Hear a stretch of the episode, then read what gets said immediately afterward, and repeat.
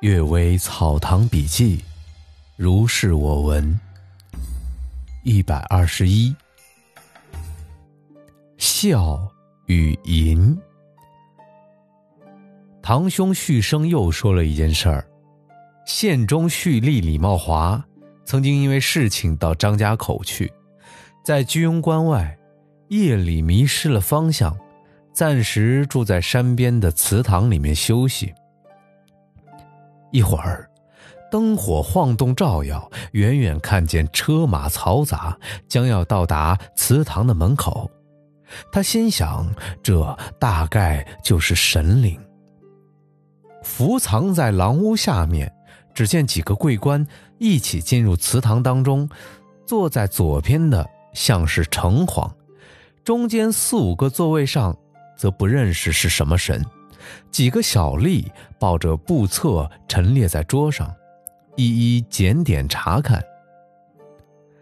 李茂华偷听他们的谈话，则是查验一郡的善恶。一个神说：“某妇人侍奉尊亲没有失礼，但只是表面诚挚，而内心并不诚挚。”某妇人也能够得到公婆的欢心，但是退下来，在她丈夫面前有怨言。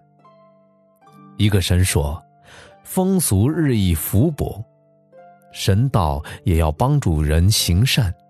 阴间的律条，孝妇延寿十二年，这两个妇人就减半好了。”大家说好。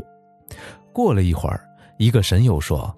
某妇人十分孝顺，而又十分淫荡，该怎么处置她呢？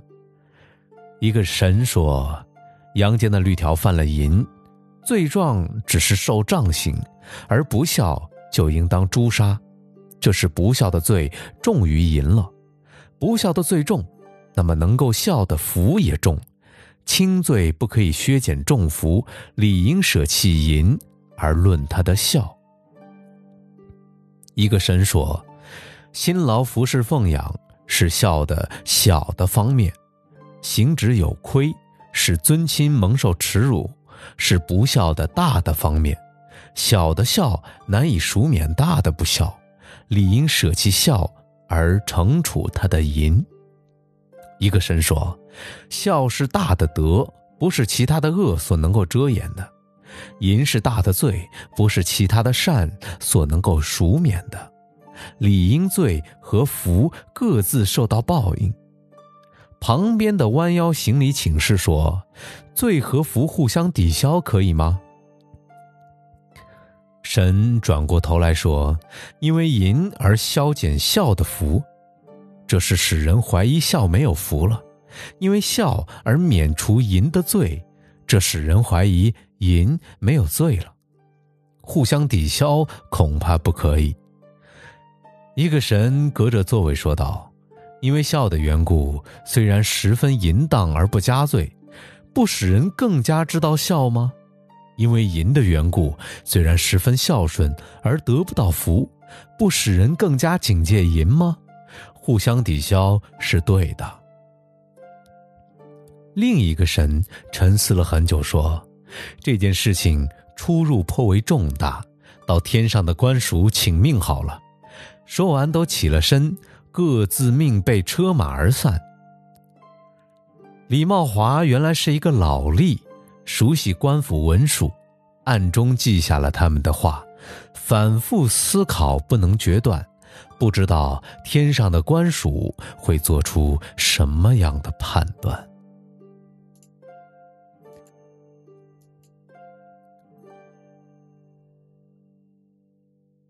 雷震李石。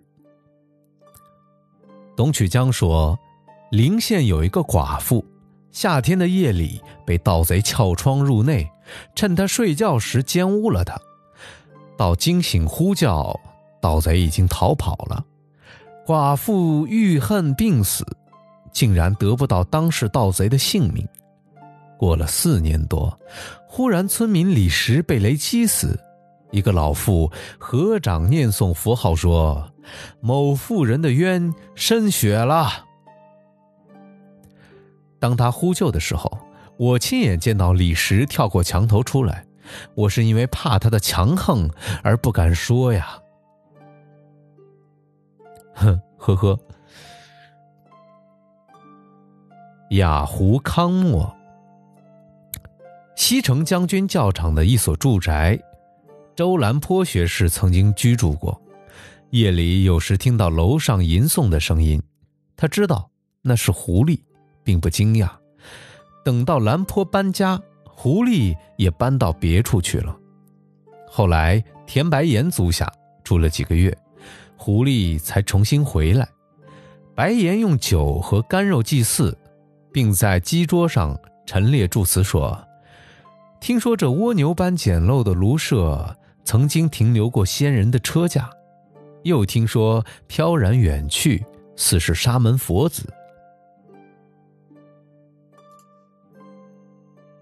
鄙人如同细着的刨瓜，微末一观，就像浮萍的漂泊，到现在已经十年。”手头拮据，向人借贷，才选择了这一处民居。几个晚上以来，微微听到咳嗽和笑声，似乎仙人的车驾重新返回。难道是鄙人的德行浅薄，所以受到了侵扰，或者是过去有缘分来这里相聚呢？既然承蒙惠顾，怎敢拒绝嘉宾？只是希望各守门庭，使得人与鬼神隔路。或许都能够归于安静。不同种类的苔藓，并不妨碍住在同一个山上，恭敬的陈述心腹之言，希望见照。第二天，楼前飘落下来一张帖子，说：“在下虽然异于人类，颇为喜爱诗书，很不想同俗客为伍。”这所宅子几十年来都是擅长文辞的人寄居之所，同宿向来爱好情投意合，所以携带家族安然住下。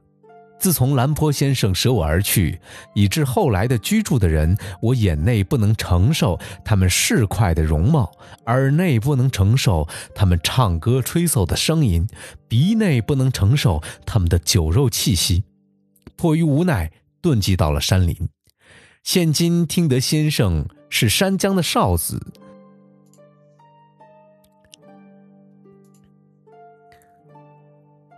文章必然有诗成，所以望影归来不是有意相扰。从今以后，可能有时翻检书册，如同览寄余；偶尔抽动书签，借笔作书，如老鸦之涂抹。暂时研磨有圆形斑点的砚石，除此以外，如果有一丝一毫的侵犯，任凭先生诉之于神明。希望开拓清远的怀抱，不要猜忌疑心。末了，提写康莫顿首顿首。从此，不再听到声音了。白岩曾经把这张帖子给客人看。字形倾斜，墨色浅淡，像是匆匆所书写的。有的说，白岩寄身于微末的官职，滑稽玩世，故意造此事，用来寄托诙谐嘲弄。预言时中有酒，或是这样吧。然而，这同李庆子与胡叟的事情大意相类似，不应该陈俗的人士与风雅的精怪。重见于一时，又同处于山东，或者李因为田的事情而附会，又或者田因为李的事情而推演演变，都不可知。传闻中不同的说法，姑且保存他针砭世事的意思罢了。我们今天的《阅微草堂笔记》就读到这里啊，大家也可以听得到这个主播的声音有点哑。不过没关系，呃，我将会继续录制，希望各位喜欢，谢谢，么么哒。